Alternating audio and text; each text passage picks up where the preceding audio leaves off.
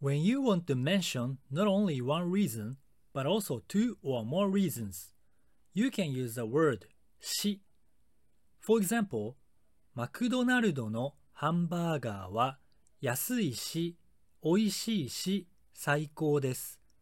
Hamburgers at McDonald's are so good because they are cheap and tasty. Usually, し follows plain forms, but you can also use it with polite forms in the very formal occasion. マクドナルドのハンバーガーは安いですし、美味しいですし、とても好きです。like this. 安い is an e adjective which means cheap. 美味しい is also an e adjective which means tasty.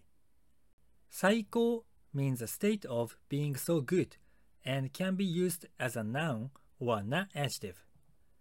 If you say just 最高 or 最高です, it means like so good or so nice.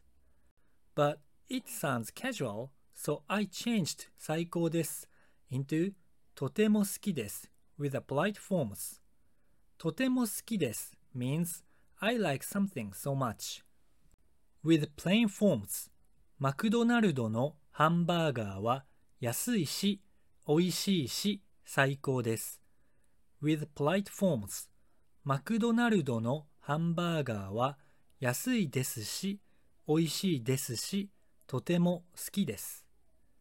When you use し with plain forms, you need to know this rule, which is, with e adjectives, you simply add し。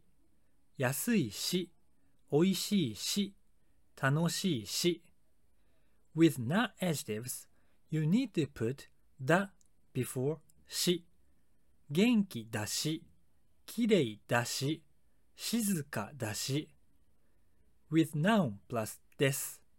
You need to put the before し as well as not adjectives. 学生だし、子供だし。With polite forms, you don't have to care about the.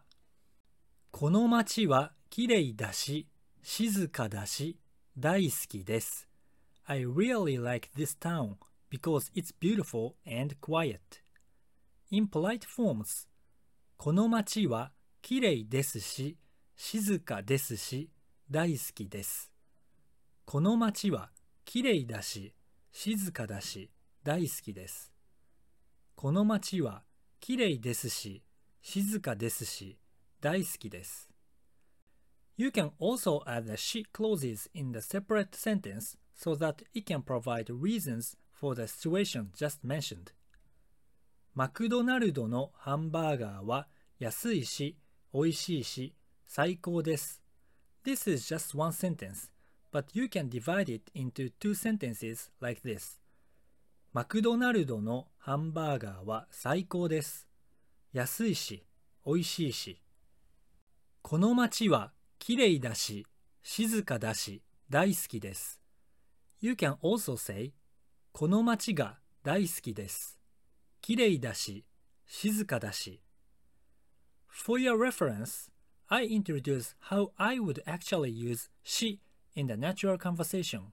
Since it has some expressions you don't know, so please just listen for your reference. あの店はもう行かないな。I wouldn't go to that restaurant again.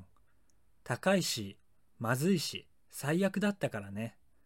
Because it was expensive and bad taste. Totally bad. 店 means a store or a restaurant. な is one of the sentence ending particles which has several functions. In this sentence, na implies speaker's consideration. Mazui is an e adjective which means tastes bad. Saiaku means very bad, so bad, totally bad. The opposite meaning of saiaku is 最高。あの店はもう行かないな。高いし、まずいし。最悪だったからね。Let me wrap up this lesson. When you want to mention not only one reason, but also two or more reasons, you can use the word し。 Usually, she follows plain forms, but you can also use it with polite forms in the very formal occasion. You can also add the she clauses in a separate sentence so that it can provide reasons for the situation just mentioned. How was this lesson? In this radio, I'm giving you some tips about Japanese grammar. Thank you for listening and enjoy your study.